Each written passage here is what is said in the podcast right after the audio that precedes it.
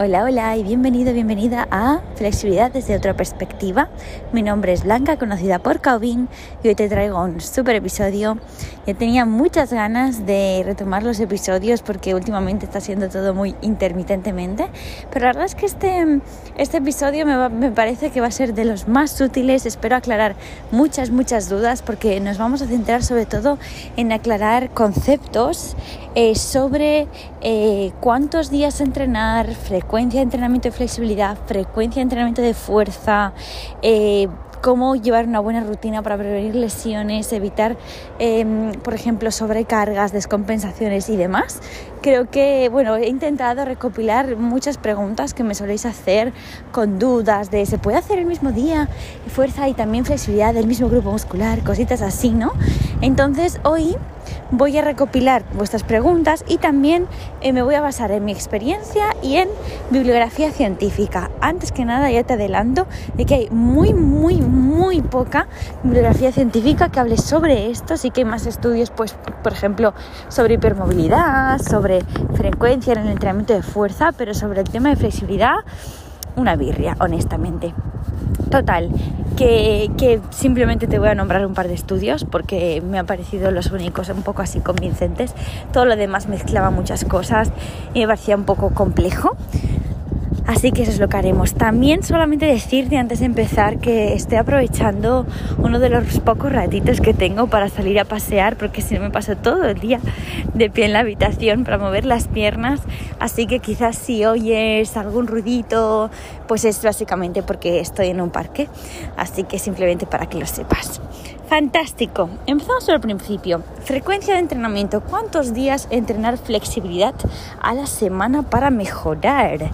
Pues dentro de que hay muy poquitos estudios, solo ha habido uno que me ha mmm, parecido más convincente y había comparado diferentes casos, pero realmente solamente comparaba dos grupos de estudio. Comparaba un grupo de estudio que entrenaba una vez a la semana y otro que entrenaba cinco veces a la semana. Por eso te digo que no me acababa de gustar este estudio. Y obviamente cuál eh, tenía mejores resultados de mejora, el de cinco días a la semana, ¿no? Entonces, ¿significa eso que tengamos que hacer flexibilidad cinco días a la semana para mejorar? No para mí es un gran depende. De hecho, yo esto no es lo que aplico a mis alumnas ni es lo que me aplico a mí misma. Desde mis eh, años de experiencia, habiendo vivido pues muchas situaciones de lesiones, de estancamientos, de mejorar mucho y diferentes cositas así, yo lo que he visto es que eh, lo que mejor funciona es trabajar al menos dos días de flexibilidad de un grupo muscular específico. Por ejemplo, ¿a qué me refiero? Pues, por ejemplo, dos días de flexibilidad de piernas o dos días de flexibilidad de espalda, alguna cosa así. Con dos días ya se mejora. Entonces, ideal para mí es un rango de dos, tres días. Dos, tres días de un mismo grupo muscular se mejora muchísimo si es constante. De verdad que sí. Hay personas que piensan que dos días es muy poquito, que no es suficiente, pero te aseguro que lo es si en ese entrenamiento te centras bien en ese grupo, en ese grupo muscular. Quizás digas, vale, pero ¿y si yo lo que hago son sesiones full body de flexibilidad, es decir, hago piernas y espalda el mismo día? Entonces, pues en ese caso yo te animaría mejor a tres días. No tanto solo dos días, porque realmente hay muchas figuras y muchas eh, habilidades relacionadas con la flexibilidad de piernas y espalda que requieren de más frecuencia de repetición para mejorar. Así que en ese sentido, si, si haces sesiones full body, quizás sí que te recomendaría mejor tres días en vez de dos. Luego también aquí te tengo que te tengo que destacar alguna cosilla y es el tema de esas figuras más avanzadas como por ejemplo puede ser eh, los chest o puede ser una aguja o puede ser y das un back split. Estoy pensando ¿no? en cosas tanto de piernas como de espalda. Este tipo de figuras eh, requieren como de muchos mmm, factores distintos de fuerza, de estabilidad, por supuesto de movilidad y de flexibilidad. Entonces, en ese caso sí que mmm, es, muy, es más importante repetirlo varias veces al día. Entonces, por ejemplo, si quieres trabajar en chest stands, no te diría que lo hagas solamente un día a la semana, sino ahí sí que mínimo tendrían que ser dos días. Eso en cuanto al trabajo de flexibilidad, en cuanto a grupo muscular, si haces sesiones específicas, pues mínimo dos días por ejemplo, flexi de piernas y dos días flexi de espalda, realmente digo mínimo, pero yo lo veo más que suficiente. Suficiente. Y si haces sesiones full body, pues tres días lo veo algo perfecto.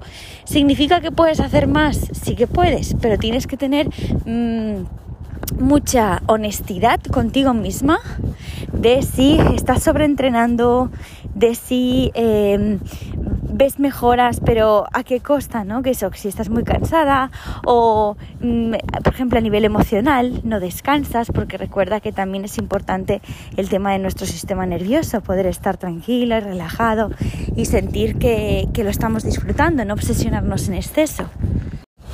Ahora bien, vamos a uno de los puntos importantes trabajo de fuerza, porque en función de si también trabajamos, eh, tenemos entrenamientos específicos de fuerza, ahí ya es otro cantar, básicamente porque un trabajo de fuerza bien aplicado, es decir, haciendo un rango de movimiento amplio, completo, ya nos puede servir perfectamente para seguir mejorando nuestra flexibilidad. Si tú entrenas, por ejemplo, peso muerto e incluso peso muerto unilateral, que es más importante, realmente no te voy a decir más importante, pero más interesante de cara a hacer transferencia a la flexibilidad, eso ya te va a ayudar a mejorar la flexibilidad de tus isquiotibiales. De hecho, va a ser un factor protector para trabajar la salud de los tendones de los isquiotibiales, que suele ser una de las zonas que más eh, se lesionan. De hecho, el trabajo de, las, eh, de los tendones yo te lo recomiendo muchísimo, sobre todo con ejercicios excéntricos e isométricos, porque con el trabajo concéntrico solamente se trabaja lo que es el vientre muscular, pero con el trabajo excéntrico e isométrico los tendones se fortalecen y así evitamos esas famosas lesiones en la zona de inserción disquiotibial hacia el glúteo, que es mítico, ya estamos todos cansados de oír que, bueno, que me molesta, que la tengo, etcétera, que es, por ejemplo, la que me sucedió a mí pues ese tipo de trabajo va a ser un factor protector. Entonces, sí, además en nuestra semana entrenamos fuerza, eh, metiendo rangos de movimiento amplios, y trabajo excéntrico e isométrico, vamos, es que más que suficiente este trabajo, por ejemplo, de tres días full body o dos días piernas, dos días espalda, más que suficiente. Y a veces incluso no hace falta que hagas muchas sesiones de fuerza a la semana. Yo creo que con una ya sin duda vas a, sentir, vas a notar mejoras. ¿Que quieres más? Pues métele un par, ¿no? Pero eso también ¿no? depende del tiempo que tengas y lo mismo de la energía, porque cada cuerpo es distinto y responde distinto a este tipo de cargas de entrenamiento. Entonces, mm, con un día de fuerza a la semana, es, con ejercicios específicos para mejorar la flexibilidad, ya te garantizo que vas a notar muchísimas mejorías en tu flexibilidad y va a ser un factor protector de cara a evitar lesiones. Otra de las claves que yo me he dado cuenta, y es quizás no, no, no solamente en temporadas que se tenga poco tiempo, si instauras una pequeña rutina de movilidad suave, por ejemplo, por las mañanas cuando te levantes, Buah, es que lo vas a notar muchísimo. Yo era de las que antes era en plan, o no lo hago o hago una sesión de flexi.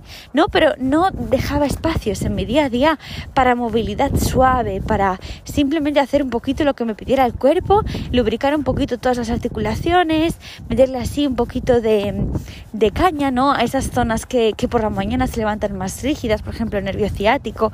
Y lo he notado una barbaridad. Es lo, es lo primero que hago cuando me levanto, junto a las respiraciones para activar transverso y relajación diafragmática que me ha ayudado muchísimo también con las lesiones en cadena posterior. Os animo a que añadáis a vuestra rutina eh, masaje eh, del diafragma. Si es algo que os interesa, os puedo subir alguna rutina de YouTube de esto explicando cómo se hace porque es una maravilla el relajar la cadena anterior, cómo mejora otro tipo de cadenas. Y lo que hago es eso, añadir pues movilización nervio ciático, movilización de columna, movilidad de cadera, un poquito de movilización nervio femoral, estiramiento de flexores, relajación cuello, hombros. Y me lleva unos 20 minutos más o menos. De verdad que vale la pena levantarte un poquito antes y hacerte unos 20 minutos por la mañana, porque luego, si a lo largo del día estás mm, muy quieto, muy quieta, sentado de manera un poquito así sedentaria, te aseguro que esos 20 minutos van a marcar una diferencia, no solo en las sensaciones de cómo te sientes tú en el día, sino sobre todo va a marcar una diferencia de cara a... Em, cómo se va a ir, esto se va a ir acumulando como en un vasito, tú imagínate un vasito, lo vas llenando de arena y lo voy llenando, lo voy llenando, lo voy llenando. Pues poco a poco al final vas a tener el vaso lleno de arena. Pues eso lo vas a notar, esa arena va a ser un empujón muy grande de cara a tus entrenos de flexibilidad. De repente te pondrás a entrenar y dirás, uh, pero si me noto mejor la cadera, o uh, me noto mejor los isquiotibiales, los flexores. Pues eso es gracias a esos pequeños 20 minutos de movilidad que haces eh, durante mm, un ratito a tu día, pero es todo día a día, día a día, constante.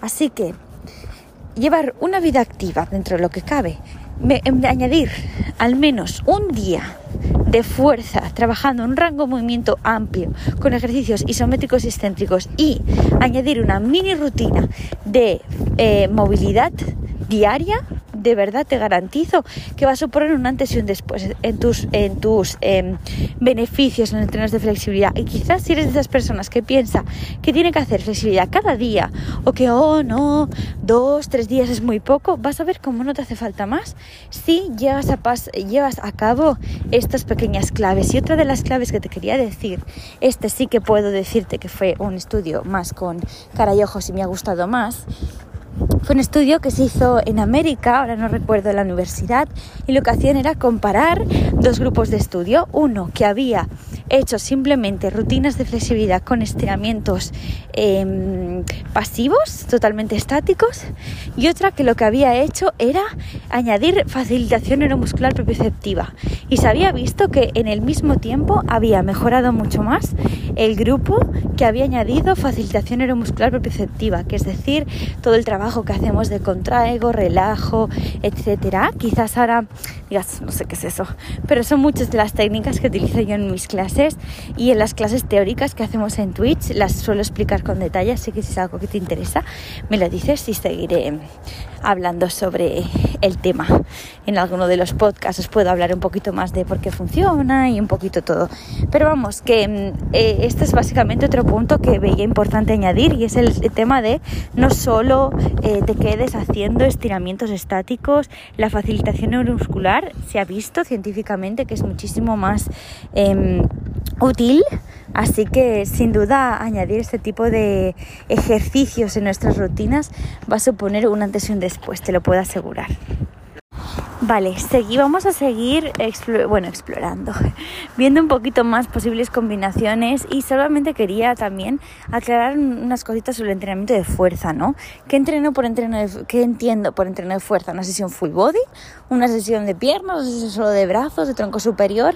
Pues esto depende mucho de tus objetivos y también de tus gustos. Yo te diría que eh, la sesión que sí o sí tiene que haber o los ejercicios que sí o sí tienen que ser de piernas. Sobre todo porque si estás en el mundo de la flexibilidad, ya habrás visto que las piernas, eh, glúteos, suelen ser eh, muy muy importantes para todo, para todo tipo de figuras, tanto de espalda como de piernas. Entonces, si tú no tienes unos glúteos fuertes, unos cuádriceps fuertes, isquiotibiales fuertes que te sostengan, muchísimas figuras te aseguro que no las vas a poder hacer o te harás daño en el camino, que es lo que sucede con tendones débiles, ¿no? Entonces, en las sesiones de piernas, sobre todo, te diría que trabajes los glúteos, los estabilizadores de cadera y también mucha isometría y ejercicios excéntricos, ¿vale? ¿Significa eso que no puedo hacer una sesión full body? Por supuestísimo que puedes hacer una sesión full body, pero simplemente ten en cuenta eso, que haya una parte de ejercicios importantes que sean de glúteo. Y no solamente estoy hablando de ejercicios con banditas, empujes, empujes, zancadas. No debes ni siquiera falta sentadillas. Yo me centraría sobre todo en ejercicios de manera unilateral para mí son los, la clave realmente, que puede hacer mucha mejor transferencia. Fuerza de flexores, también muy importante, fuerza de, flexión de cadera. Todo ese tipo de ejercicios puedes encontrar muchos ejemplos en las rutinas de fuerza que tenemos en el canal eh, y, y cogerás ideas.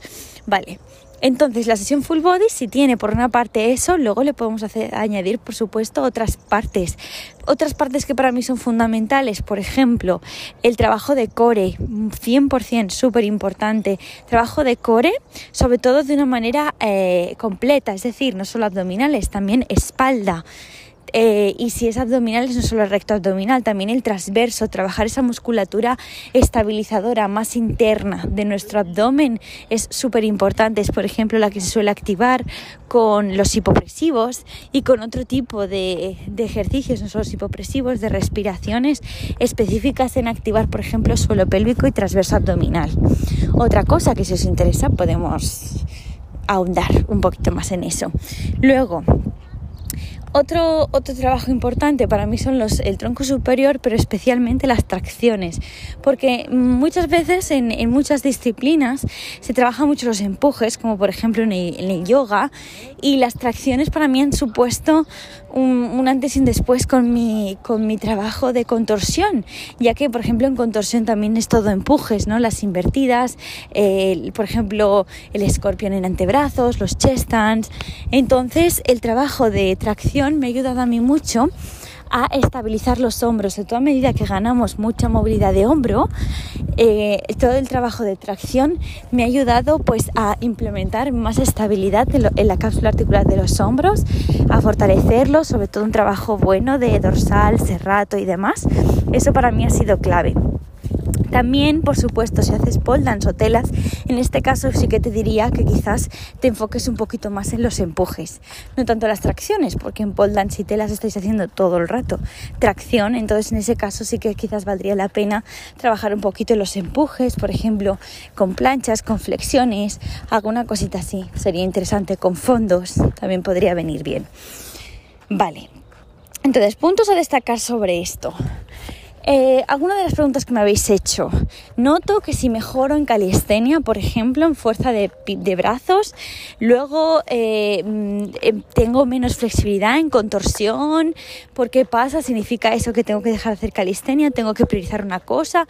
Mm, discrepo, ¿vale? Realmente lo que creo que está pasando allí no es para nada, no son incompatibles. De hecho, yo creo, yo estoy feliz y, orgullosa de poder decir que soy la prueba viviente en ese sentido. Yo he mejorado mucho calistenia y he mejorado mucho en contorsión. De hecho, para mí ha sido clave ambas mejoras porque me ha ayudado a ganar eh, apertura de hombros desde una estabilidad, no desde una inestabilidad articular.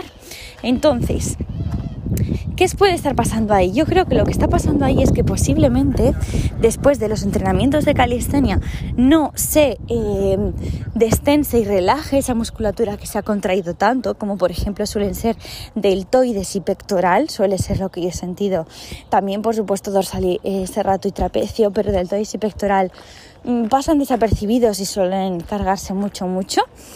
Y mm, no se ha destensado suficiente y el cuerpo poco a poco va eh, tensando más esa musculatura que ya está tensa y uh, luego cuando queremos hacer figuras que requieren de un amplio rango de movimiento de hombro en todas las direcciones, no solo en flexión de hombro, pues no podemos. Yo me di cuenta de esto una temporada en la que mm, solamente hacía eh, calistenia y contorsión y mis hombros solamente hacían, pues en contorsión, apertura de hombros, es decir, trato de abrir al máximo mis bracitos, pero hacia arriba, es decir, los las manos hacia el techo, eso es flexión de hombro, pero por ejemplo, no hacía nada de extensión de hombro, que es manos por detrás, o de estiramiento de pectoral, o de rotación interna.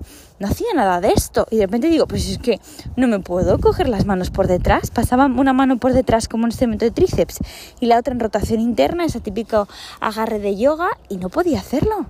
No podía hacerlo porque había dejado de hacer ese rango de movimiento. Entonces, dejar de hacer ese rango de movimiento más la rigidez que puede causarte el entrenar tanto la fuerza en esa musculatura y no destensarla, pues es un cóctel molotov para la movilidad de hombros, básicamente. Entonces, ¿la solución cuál es?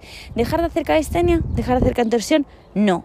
Al acabar los entrenos de, de calistenia, destensar bien deltoides, pectoral y hacer esos rangos de movimiento distintos, no flexión de hombro, es decir, extensión de hombro, rotación interna, rotación externa Y luego en tus entrenamientos de contorsión, antes de ponerte a hacer a tope flexiones de hombro, de nuevo, Relajo mi pectoral, relajo deltoides, relajo dorsal, trabajo el rango de extensión, trabajo otros rangos de movimiento. Te aseguro que si haces esto te va a ayudar mucho. Luego otro punto importante, si tienes dudas sobre esto, de nuevo, yo te animaría a que mm, te pases por las clases teóricas de Twitch porque hablamos mucho de anatomía y si tú realmente quieres mejorar, pues es muy importante que no solo que hables con propiedad, sino que conozcas tu cuerpo y sepas, sepas qué, qué estás haciendo, qué rangos de movimiento estás haciendo, cuáles no, para qué sirven, porque muchas veces yo me da cuenta que a veces fallamos en figuras de contorsión porque no requieren flexión de hombro y como solamente trabajamos flexión de hombro no nos salen.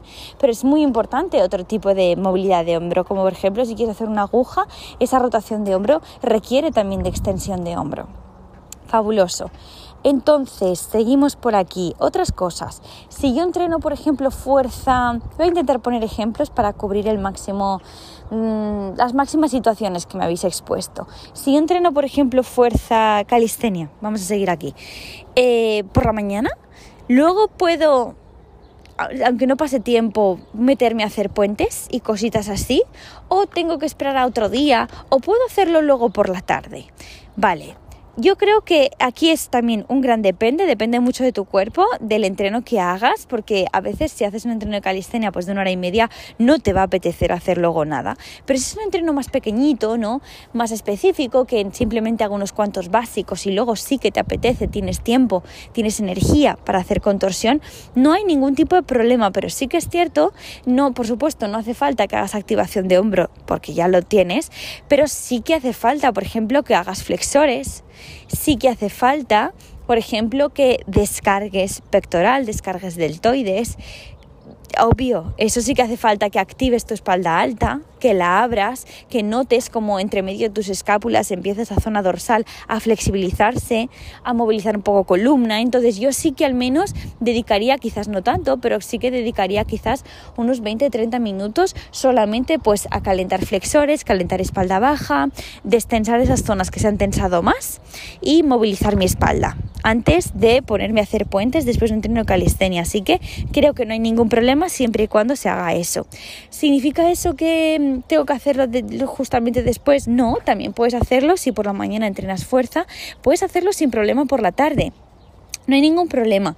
Puedes hacer el entrenamiento por la tarde, pero lo, lo, mismo, si te sientes cargada a ciertas zonas, dedícate tiempo tranquilamente, con mucho mimo, a destensarlo. De hecho, yo lo que me da cuenta ahora que cada vez pues aumentamos de nivel los entrenos y yo me siento pues más flexible, es que estoy quizás unos 40 minutos sin exagerar, pues haciendo cosas muy simples, estirando mi pectoral, haciendo ejercicios de neurodinamia para relajar el nervio mediano, nervio cubital, nervio radial, Cosas muy sencillitas, no muy básicas, relajar mi cuello. Y eso hace que luego, a la mínima que hago alguna apertura más intensa, esté súper profunda. Porque ya he quitado esa capa superficial de rigidez que es al, al, final es un poquito rigidez, sobre todo a nivel facial, y, nervioso muchas veces de los nervios, ya le he quitado, entonces ya no hay nada que me frene y mi cuerpo por naturaleza somos flexibles y móviles. No es común sentirnos rígidos. Obvio que a veces me siento rígida, pero si me siento rígida, realmente simplemente necesito estar más tiempo calentando, estar más tiempo calentando y no necesariamente haciendo cobras súper profundas, sino cosas más sencillitas que luego van a hacer que en esos puntos más profundos me sienta muy bien. Así que no hay ningún problema así por la mañana entrenamos eh, calistenia y por la tarde puedo hacer un entreno de agujas, ningún problema, siempre y cuando esto se trabaje en todos los rangos de movimiento y destensemos esa musculatura que está más tensa. Vale, se aplica lo mismo a la fuerza y flexibilidad de piernas.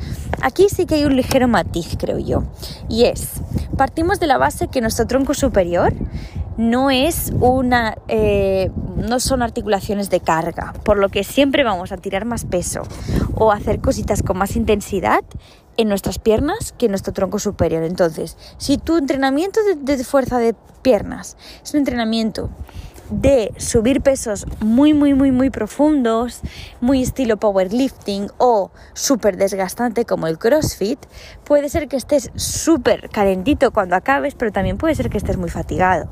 Entonces, en ese sentido, yo a mí nunca me ha gustado, después de entrenamientos súper intensos, de muchísimos pesos, súper profundo, meterle mucha caña a la flexibilidad de piernas nunca me ha gustado, porque siento que por ejemplo, siempre eh, acabo con ejercicios muy pasivos, que no, no tengo fuerza a nivel muscular ni, ni, fuerza de voluntad a nivel emocional, porque estoy muy cansada para hacer, por ejemplo, facilitación neuromuscular o contraigo relajo. No soy capaz ¿no? de aplicar este tipo de técnicas. Entonces, mm, dedicar solamente ese día que yo entrené flexibilidad de piernas a cosas pasivas, pues no me parece ni muy funcional ni muy efectivo.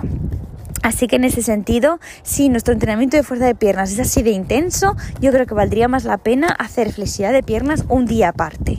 Ni siquiera unas horas después. Yo lo haría un día aparte, pero estoy hablando de si tú te dedicas a subir pesos muy, muy, muy intensos. Si es un entrenamiento normal, que dices sí que subo pesos, ¿no? Yo, por ejemplo, en Hip Trust ahora estoy haciendo unos 60 kilos, pero no me supone una cosa extrema. Está bien, pero luego, por ejemplo, en peso muerto, yo hago peso muerto en el lateral y es con poquito peso, que son 15 kilos.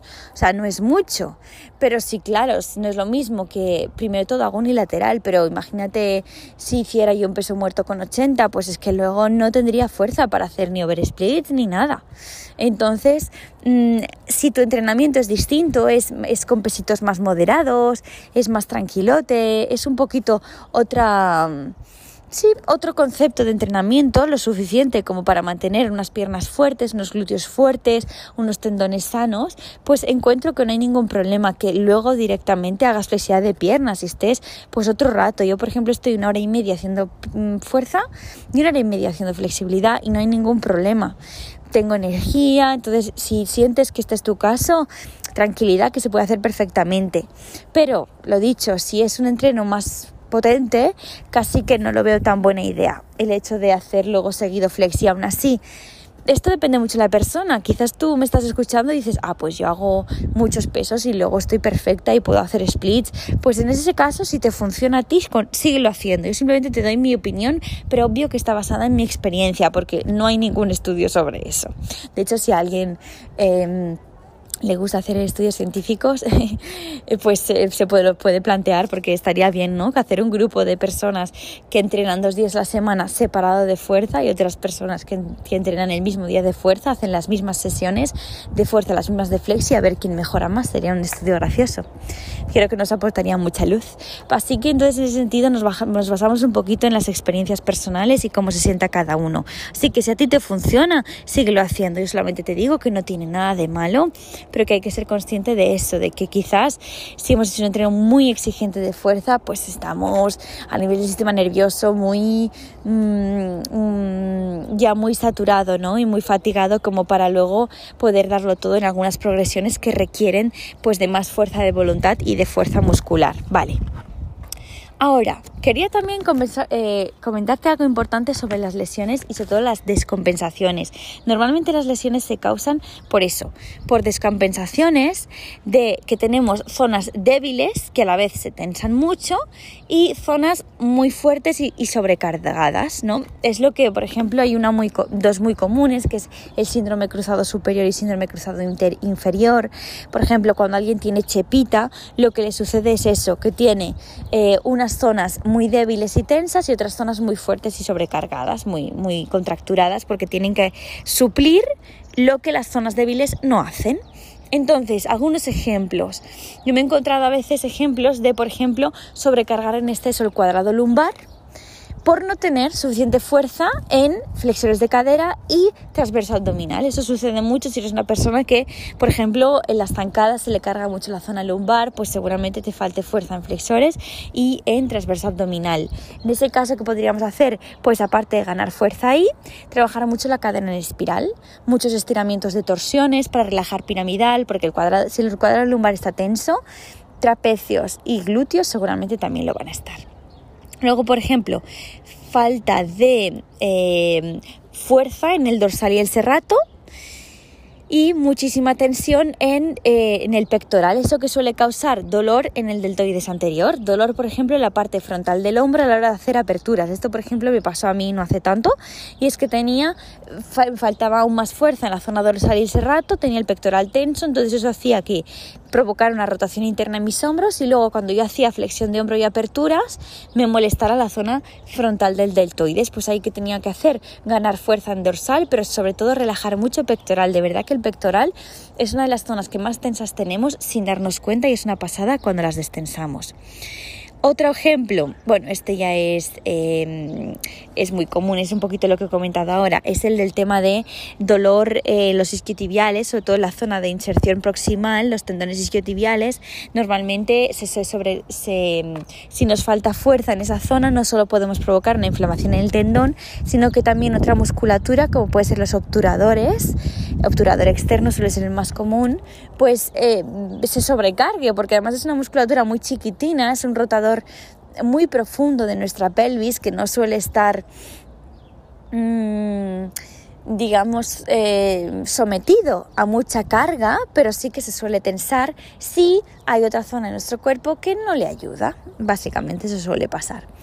Entonces, estas son descompensaciones que, teniendo sobre todo mucha conciencia de si trabajo fuerza, luego de destensar, sí o sí. Y lo mismo, si trabajo mucha flexibilidad, luego también he de estabilizar. Para mí esa es la clave. Cuanto más flexibles somos, más fuertes tenemos que ser y también cuanto más fuertes somos, más tenemos que volver a los básicos y destensar esa musculatura que se sobrecarga en silencio y al final peta por algún lado. Eh, los ejemplos más comunes son estos que te he comentado, de pectoral, eh, glúteo, cositas así, ¿no? Pero, pero hay muchos más. Entonces, yo Creo que si aplicas en tu día a día estos pequeños tips que te he ido dando a lo largo del episodio te van a ayudar. Así a modo resumen, solamente decirte, así que ya sabes que soy, soy muy teórica y muy analítica y me gusta también hacer resúmenes y esquemitas mentales para yo también eh, ser consciente si me olvido algo, ¿no? Y es mínimo dos días de flexibilidad por grupo muscular, es decir, dos días de, de flexibilidad de piernas, dos días de flexibilidad de espalda. Significa, por ejemplo, que si quiero trabajar el split frontal y el middle, tengo que hacer esos dos días frontal y middle. Mm, gran depende. Si estás en un punto muy principiante, sí, sí que valdría la pena que hicieras los dos días, o sea, un día front y un día middle. Pero si estás en un punto que estás más o menos avanzado con ellos, puedes hacer perfectamente front y middle en el mismo día, no hay ningún problema, ¿vale? Para mejorar el de espalda, lo mismo, dos días por grupo muscular ideal que no tienes tiempo y vas a hacer sesiones full body, pues unos tres días lo veo bien, que aún así te gustaría dividirlo grupo muscular, pero pero tampoco no tienes tiempo, bueno, pues lo mínimo que podrías hacer es un día flexi de piernas, un día flexi de espalda. Piensa también que eh, por ejemplo, hay zonas como los flexores que son muy que se trabajan tanto en piernas como espalda, entonces realmente ya le vas a estar añadiendo carga. Lo que sí que tendrías que hacer es tener cuidado de no olvidarte los aductores y los isquiotibiales. Vale. Más cosas. Eh, otra cosa que me sueles preguntar. Em, tengo que tener primero el split frontal y luego ya intentar el middle, lo puedo empezar, se puede empezar perfectamente con los dos, básicamente porque hacen transferencia. Sí o sí, fuerza de fuerza y sobre todo fuerza de piernas, al menos un día a la semana, se hace sesiones full body. Recuerda sus ejercicios de isometría y excéntrico, sobre todo trabajo en glúteos. Vale. ¿Merece la pena meter otro tipo de fuerza? También, de tronco superior y de core. Recuerda, estabilizadores, ¿vale? Tienes muchos ejemplos en las rutinas de YouTube. Eh, em, relacionadas con eso, cómo trabajar también la fuerza full body y seguiré subiendo eh, rutinas nuevas.